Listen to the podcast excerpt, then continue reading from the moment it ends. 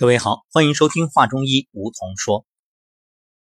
随着上古养生之道《黄帝内经健康大讲堂》公开课师资班二期结业，各位训练师们都已经紧张的行动起来，投入到自己的沙龙筹备当中。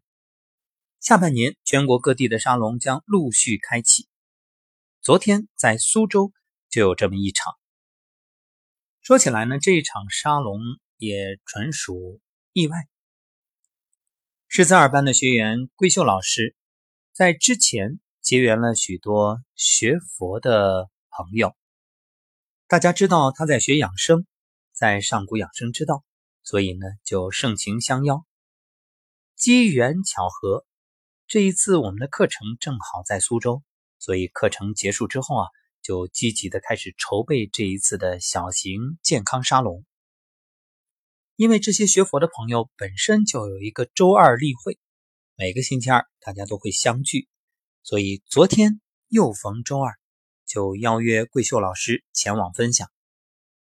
于是桂秀老师又邀请了我们师资二班的多位同修，包括肖彩霞老师、王启涵老师，还有徐诗然老师等等等等。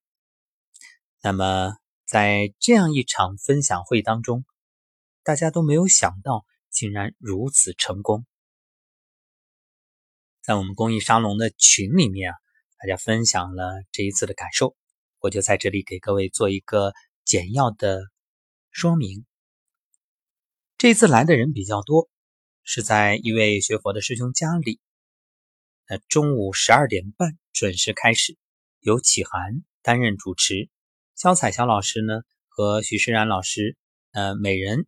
主讲半场的内容，分别是分享《黄帝内经》开篇的《上古天真论》，针对参与者普遍年龄偏大的特点，小彩霞老师是从糖尿病的如何养护这个角度切入，与大家分享了食饮有节，不忘坐牢；而李林老师呢是带大家做了颤抖功，那春燕老师向大家简单介绍了舌诊。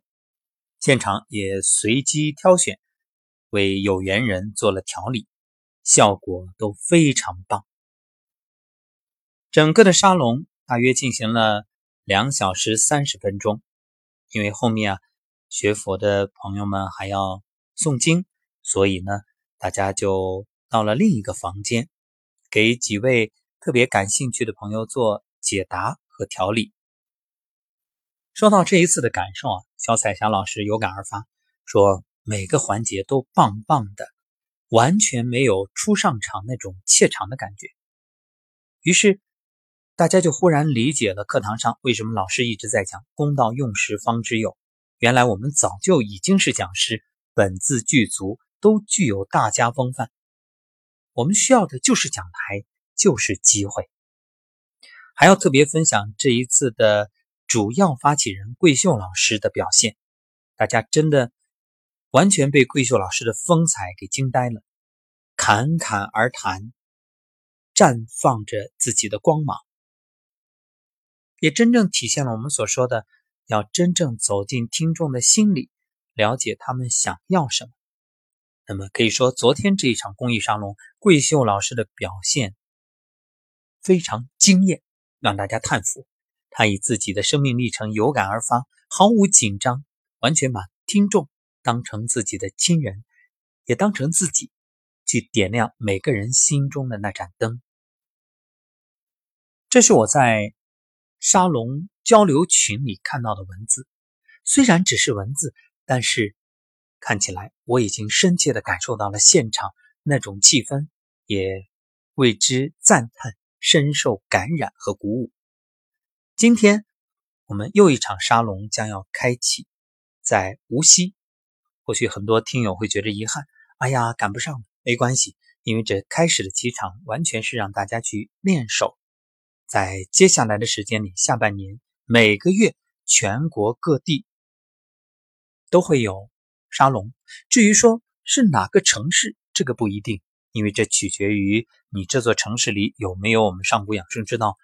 师资班的训练师，如果有的话，他有可能就会作为主办方发起，也会邀请其他城市的同修前来助力。我们以后会在节目里给大家做一个预告，帮助各位就近的去参加。今天晚上我也会邀请肖彩霞老师走进节目，谈一谈这两次沙龙的感受。因为今天这场沙龙是肖老师主办，那在明天早晨的节目当中，大家就可以听到他为我们带来的现场的那种感受、感动，究竟有怎样的精彩？我相信值得期待。而更重要的是，由此帮助越来越多的朋友真正通过上古养生之道。去养护自己的身体，获得健康，获得幸福，获得快乐，获得人生真正的美好。好，感谢收听本期节目，也欢迎大家订阅，在每天收听话中医养生有道，还有梧桐声音疗愈。愿我们的节目能给你带来健康、喜悦、平和。